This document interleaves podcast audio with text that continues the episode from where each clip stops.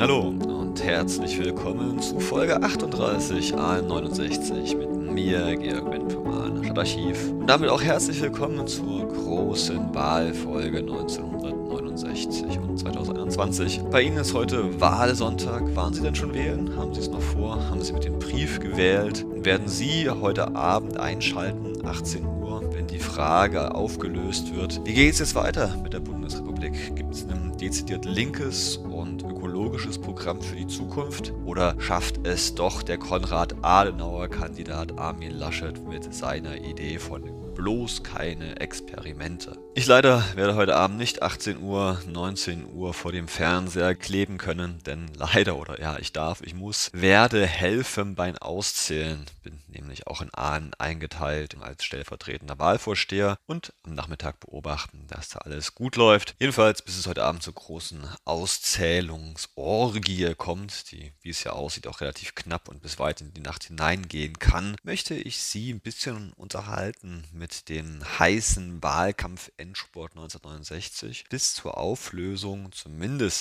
was die Prozentzahlen am 28. September 1969 betrifft. Beginnen möchte ich aber mit einem Stück zum heißen Wahlkampf in Aalen. Es ist nämlich Mittwoch, der 24. September 69, als das, was die Ahlener normalerweise immer nur gemütlich vom Fernsehstuhl aus sehen können, auch in Aalen selbst passiert.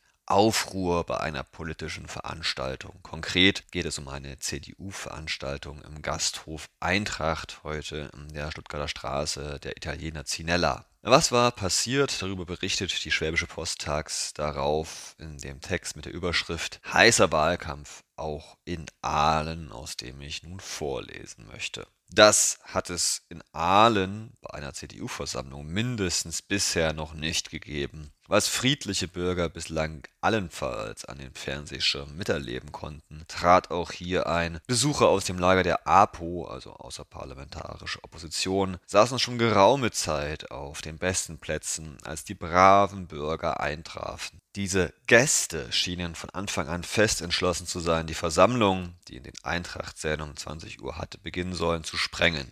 Der CDU-eigene Ordnerdienst reichte nicht aus, um die Ruhe wiederherzustellen. Polizei musste eingreifen, damit der Hauptredner des Abends, MdB Professor Abelein, sprechen konnte. Sie erinnern sich ja noch an diesen jungen CDU-Mann mit Professur in Regensburg.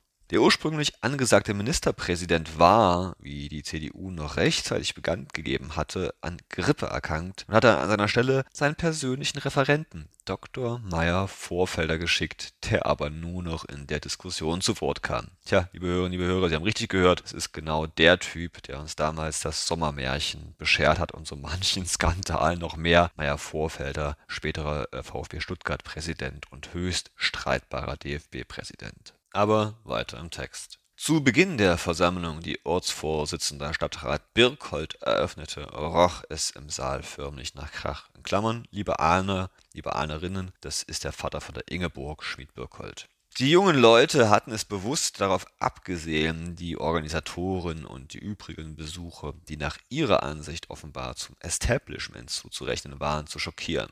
Grenzen, Fronten zwischen Generationen wurden sichtbar. In Klammern, es gab freilich außer den Ordnern, die vielfach aus der Jungen Union waren, auch unter den anderen Besuchern junge Menschen, die allenfalls zu einer Diskussion gekommen waren, nicht aber um Krach zu machen. Zitat Birkhold, wir werden uns gegen Krawallmacher entschieden zu Wehr setzen. Das rief er aus, der immer wieder von Zwischenrufen, Hupen, Pfeifen unterbrochen wurde. Schon sprangen die Chefs mit Revoluzzerpose auf die Tische. Auf das Angebot einer Diskussion kam der Ruf, wir wollen nicht diskutieren, wir werden schon seit Jahren verarscht. Nach einer dadurch verursachten Unterbrechung immer wieder gab es Unterbrechungen, sprach Professor Abelein, Lärm ist kein Argument, Zwischenruf. Dein Geschwätz aber auch nicht. Die jungen Leute pfeifen das Deutschlandlied. Eine Genossin stimmt dann auch noch den Text der dritten Strophe an. Der erste Störer wird von Ordnern gefasst. Man versucht ihn nach draußen zu bringen. Schon bald sitzt er wieder an seinem Platz. Abelein weist auf das Hausrecht der Veranstalter hin. Er fordert die Demonstranten dreimal auf, ruhig zu sein. Unterbrechung. Jemand telefoniert. In der Nähe der Rednerbühne erscheint ein Herr in Zivil, der dort als Herr Oberkommissar tituliert wird. Der Abgeordnete spricht über die Aufwertung der D-Mark. Jetzt rühren sich auch, der Krach geht weiter, CDU-Leute, die nicht als Saalordner eingeteilt sind. Draußen sind die Bullen, ruft ein Jungmann. Der Redner warnt vor Inflationstendenzen. Zwischenruf, das interessiert bloß die, die Geld haben. Wir haben doch keins. Lärm, Geschrei, Handgemenge. Herr Bilger, den da auch. Sprechchöre. CDU, SA, SS. Aus den verteilten Propagandaschriften haben findige Protestler Konfetti gemacht, Papierschüsselriesen auf Ordnerfäuste, auf rote Gesichter. Aua, Hilfe, es klatscht! Biergläser zerschellen, klirrend. Jetzt, fünf vor neun, erscheint die Polizei, vier Mann stark. Die Anführer werden abgeführt, nicht ohne, dass sie sich noch mit einer großen Geste von ihren Genossen verabschieden. Andere verlassen den Saal durch ein Fenster, wieder andere Jetzt handelt es sich vermutlich um das Gros der Störer, darunter auch eine Genossin, gehen dort hinaus, wo der Zimmermann das Loch gemacht hat. Scherben werden zusammengefegt, biernasse Tischtücher entfernt. Jetzt endlich wird's ziviler. Abelein bittet in aller Form um Entschuldigung für die bedauerliche Störung. Aber der mit den roten Hosen soll auch noch raus. Von nun an gibt's nur noch gelegentliche, meist sehr sachliche Zwischenrufe. Die des Saales Verwiesenen stehen draußen, wo Polizei mit Hunden die Ausgänge bewacht. Die CDU ist fast wieder unter sich. Professor Abelein differenziert. Die deutsche Jugend ist viel besser als diese Minderheit, die gezeigt hat, dass sie gar nicht gewillt war, sachlich zu diskutieren. Einen solchen Mob wie heute Abend habe ich im Kreis Aalen noch nie erlebt. Ich stelle fest, dass die meisten gar nicht von Aalen waren. Es war eine Art Rollkommando, das von auswärts kam. Was diese Leute wollen, das haben sie heute gezeigt, wie ich es besser nicht hätte tun können. Ich sehe es als eine entscheidende Aufgabe der nächsten Legislaturperiode an, dafür zu sorgen, dass diese Dinge beendet werden. Zuruf von rechts, reichlich spät, Abelein weiter. Was hier passiert ist, passiert allein bei der CDU. Zwischenruf von links. Bei der SPD auch. Unsere Partei sorgt für Ordnung, sagt Abelein. Der Redner verglich die APO mit der NPD, von der er sich klar und leidenschaftlich distanzierte. Rechtsdiktatur ist genauso schlecht wie Linksdiktatur. Oh, Achtung, Hufeisen, liebe Hörerinnen, liebe Hörer. Zur Abwendung der Gefahren von links wie rechts braucht es, Zitat, keine harten Maßnahmen. Die Gesetze, die wir haben, reichen aus, wenn die Gerichte entsprechend eingreifen. In ruhiger Form ging der Abgeordnete dann auf eine Reihe von Sachfragen ein, wobei er bemüht war, die Unterschiede zur SPD herauszustellen.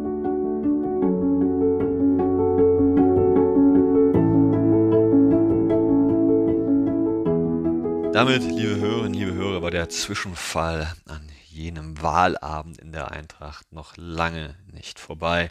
Denn tags darauf kam es am frühen Nachmittag vor dem Schubert-Gymnasium auch zu recht lebhaften Diskussionen. Wieso, weshalb, warum, das werden Sie jetzt erfahren. Am Freitag, 26. September nämlich titelte die Schwäbische Post im Lokalteil mit Professor Dr. Hegele, Doppelpunkt und Zitat, da hab ich ihm eine geschmiert. Zuvor wurde er CDU-SS und Faschistensau genannt, Flugblatt der Basisgruppe Aalen. Aalen, was in Großstädten gewissermaßen zum täglichen Brot gehört, ist in Aalen noch lange keine Selbstverständlichkeit. Der Wahlkampf hat nun auch in Aalen die Wellen hochgeschlagen. Eine Wahlversammlung der CDU und der Eintracht wurde am Mittwochabend von Mitgliedern der sogenannten Basisgruppe Aalen, die zum Teil aus ehemaligen Schülern des Schubert-Gymnasiums besteht, gestört. Wir berichteten in unserer gestrigen Ausgabe bereits darüber. Im Verlauf der Veranstaltung Veranstaltung am Mittwoch ist es zu einer tätlichen Auseinandersetzung zwischen den Angehörigen der Basisgruppe, einem Vorstandsmitglied der CDU Gymnasialprofessor Dr. Philosophie Wolfgang Hegele gekommen, die von beiden Seiten naturgemäß verschieden dargestellt wird. Ein Flugblatt mit einer Auflage von 350 Exemplaren wurde noch am Mittwochabend von der Basisgruppe Ahlen zusammengestellt und am Donnerstagmorgen an die Schüler des Schubert-Gymnasiums verteilt. Darin wurde unter anderem zu einer Diskussion in der großen Pause an der Litfaßsäule am unteren Ende des Parkschulplatzes, also beim Schubert-Gymnasium, aufgefordert. Das Flugblatt enthält eine Darstellung Darstellung der Veranstaltungsverlauf aus der Sicht der Basisgruppe und besonders scharf wird darin Dr. Hegele angegriffen, der einem, wie er in einem Gespräch selbst sagte Haupträdelsführer eine geschmiert hatte. Im Flugblatt heißt es, Zitat, plötzlich dreht er durch. Dr. Hegele sagte dazu, dass er, als er sich in der Nähe der Gruppe aufhielt, mit CDU-SS und Faschistensau bezeichnet wurde. Der Rädelsführer habe auf einem Tisch gehockt und mit dem Armen dabei gerudert. Bei dieser Beleidigung das ist für mich genauso, als ob man eine Frau eine Hure schimpft, habe er ihm eine geschmiert. Daraufhin sei er, also Hegele, auf den Tisch gelegt, boxt und gestoßen worden. Dass er sich gewehrt hat, wird in dem Flugblatt so dargestellt, Zitat, und prügelt wild in die Menge, entstelltes Gesicht, epileptische Zuckungen. Dr. Hegele sagte weiter, dass er zunächst immer wieder versucht habe, die aufgebrachten Zuhörer zu beruhigen und die Sache zu neutralisieren. Er zeigte sich auch nicht darüber erfreut, dass Polizeihunde im Einsatz waren. Das Teach-In in der großen Pause fand gestern Vormittag zwar statt, doch es verlief anders, als es sich die Mitglieder der Basisgruppe Ahlen vorgestellt hatten. Sie zeigten sich zunächst jedem Krawattenträger gegenüber misstrauisch, zerstreuten sich blitzschnell als Fotografen von Presse und Polizei Aufnahmen machen wollten, zogen ihre Jacken über die Ohren, sie wollten unerkannt bleiben. Von Schülern wurde ihnen vorgehalten, dass sie das Flugblatt mit ihren Namen hätten zeichnen sollen, dann wäre der Inhalt bestimmt nicht in der beleidigenden und polemisierenden Form ausgefallen. Besonders eine Gruppe von Mädchen zeigte sich absolut nicht geneigt, den Worten eines Basisgruppenmannes Glauben zu schenken. Auch Lehrer griffen in die Diskussion ein, sodass sich einzelne Gruppen bildeten, die bis kurz vor zwölf diskutierend zusammenstanden. Studienprofessor Dr. Setzler hatte zu Beginn des Teach-In die Leute der Basisgruppe, die alle durch langes Haar und Bärte gekennzeichnet waren, aufgefordert, das Schulgelände zu verlassen, was diese auch fünf Meter zurück taten. Entgegen seiner Aufforderungen zogen sich die Schüler jedoch nicht zurück. Sie blieben. Der überwiegende Teil beschränkte sich aufs Zuhören, einige diskutierten, die jungen Schüler witterten eine Sensation. Die Polizei, fünf Uniformierte stand abseits, abwartend, hatte aber gar nicht den Sinn einzugreifen. Ein Mitglied der Basisgruppe bejahte die Frage, ob er den Inhalt des Flugblattes in strafrechtlichen Sinne noch aufrechterhalten wolle. Der junge Mann musste sich aber von Schülern bestätigen lassen, dass ausgerechnet Hegel sich besonders stark für die Demokratisierung der Schule eingesetzt hatte, wie es auch uns gegenüber von seinem Kollegen bestätigt wurde.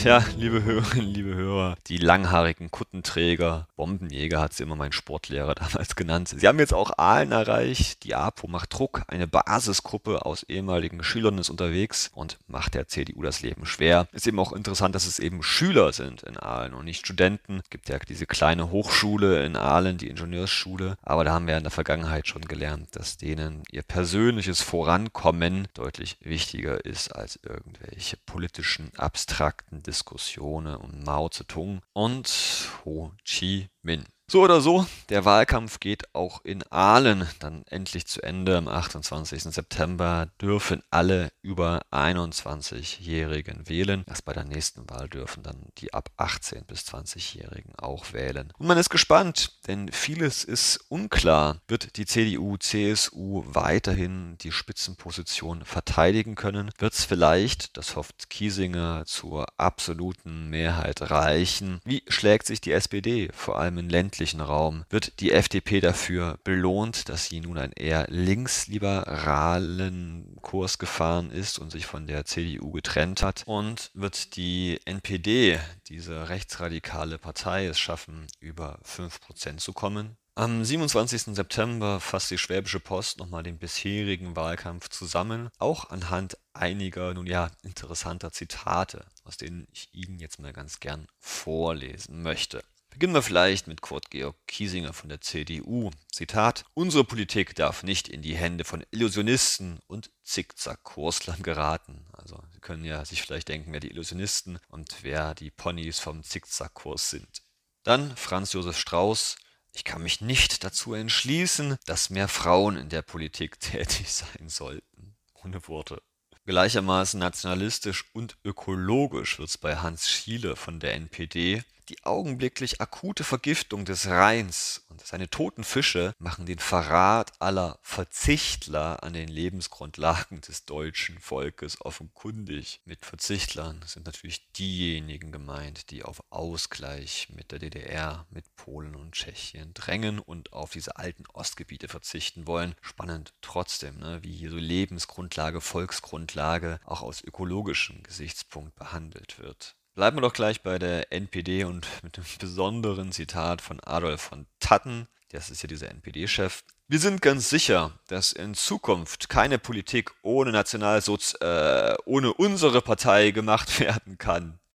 Nochmal Franz Josef Strauß mit einem Zitat, mit dem er wiederum nicht recht haben wird. Der Brand wird nicht als der große Außenminister in die Geschichte eingehen, sondern als Nuancen-Willi Carlo Schmid von der SPD erfand zwischenzeitlich das heute so berühmte Bild von Kellner und Koch und sagte, Strauß, also der Wirtschaftsminister, war nur der Kellner. Er durfte kassieren für das, was Schiller, der Finanzminister, gekocht hat. Franz Josef Strauß dazu, Sie sind zu dumm, um zu begreifen, was hier vor sich geht. Hans-Dietrich Genscher von der FDP, gegen diesen Kanzler war Ludwig Erhard ein Löwe, ja ein Ausbund an Entscheidungskraft. Franz Josef Strauß von der CSU darf nochmal gegen die APO hetzen. Er sagt, Sie wären die besten SS-Typen geworden, die Heinrich Himmler jemals gehabt hätte. Und zum Schluss unseren beliebten Bremstal-Rebellen Helmut Palmer mit Franz Josef Strauß sicher in die 1930er Jahre.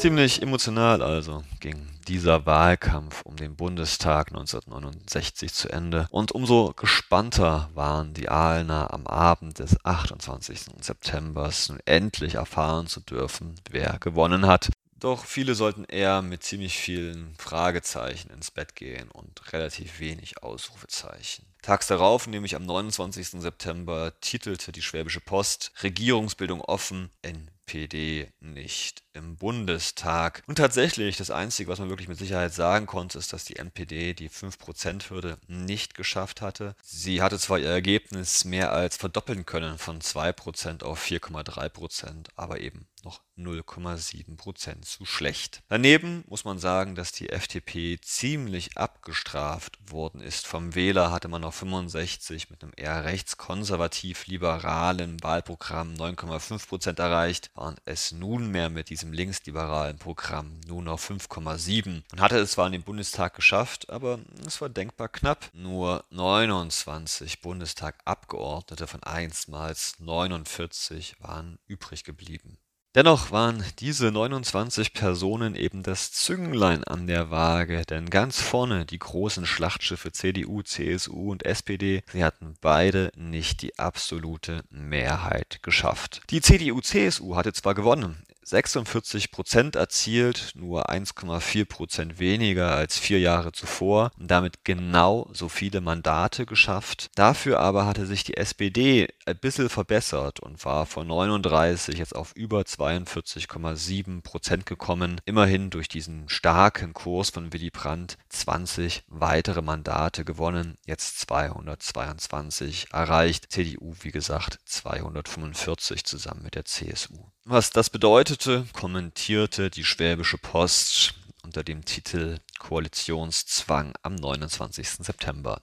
Die CDU-CSU hat gesiegt, die SPD hat gewonnen, die FDP hat verloren, die NPD ist geschlagen. Dennoch ist nach der gestrigen Bundestagswahl nahezu nichts klar. Allein die Tatsache, dass die Rechtsradikalen nicht in den deutschen Bundesparlament gekommen sind, rechtfertigt eindeutige Wertungen. Der deutsche Wähler hat sich nicht von Parolen verführen lassen. Er hat auf die Stimme der demokratischen Vernunft gehört, zu seinem und des Landes Glück. Sonst jedoch lässt das Wahlergebnis alle Möglichkeiten offen. Die CDU-CSU bleibt die stärkste Partei, obwohl sie einige Stimmeneinbußen hatte. Sie kann wie bisher nicht allein regieren, sie muss also die große Koalition mit der SPD fortsetzen oder wie früher ein Bündnis mit der FDP eingehen. Trotz des Koalitionszwangs ist die Ausgangsposition für die Union günstig, denn sie kann bei der Regierungsbildung auf jeden Fall als stärkste Partei Anspruch auf den Kanzler stellen. Die SPD hingegen, die als einzige einzige der Bundestagsparteien Stimmengewinne zu verzeichnen hat, ist in einer ungleich schwierigeren Lage. Will sie mit den angeschlagenen FDP den Machtwechsel vollziehen und künftig den Kanzler stellen, so muss sie nicht nur eine dünne Mehrheit von Mandaten in Rechnung stellen, sondern auch abwarten, wie die FDP parteiintern die Niederlage übersteht. Geht sie jedoch wiederum mit der CDU-CSU, so erneuern sie ein Bündnis, in dem sie abermals die zweite Geige spielt und das von beiden Partnern im erst zu Ende gegangenen Wahlkampf beinahe bis zum Exzess verdammt worden ist. Besonders schwierig stellt sich die Situation für die FDP. Weder die Rolle als einzige Oppositionspartei noch die Öffnung nach links haben sich bei der Wahl ausgezahlt. Sie rutschte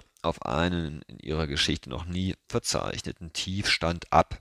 Als Mini-Opposition hat sie kaum reelle Chancen, sich zu erholen. Welche Koalition aber für sie besser ist, kann ja niemand verbindlich sagen. Deshalb wird sich die Partei erst über ihre innere Verfassung klar werden müssen, ehe sie sich verhandlungsfähig zeigt. Betrachtet man das Ergebnis der Bundestagswahl genauer, fallen vielleicht noch das ein oder andere spannende Detail auf. Zum Beispiel, dass von 38 Millionen Wahlberechtigten immerhin 33,5 Millionen wählen gingen, also gut 86 Prozent Wahlbeteiligung. Davon kann man heutzutage ja fast nur träumen. Die SPD holte deutschlandweit 127 Direktmandate, CDU und CSU zusammen nur 121. Besonders stark oder stärkste Kraft wurde die SPD in den nördlichen Stadtstaaten Hamburg und Bremen, in Hessen und vor allem in Nordrhein-Westfalen. Starke Wählerschaften hier. Die anderen Bundesländer gewann zwar alle die CDU, dafür gelangen doch der SPD aber vor allem in Schleswig-Holstein und Niedersachsen, also auch in diesen weiteren nördlichen Staaten, ein ziemlich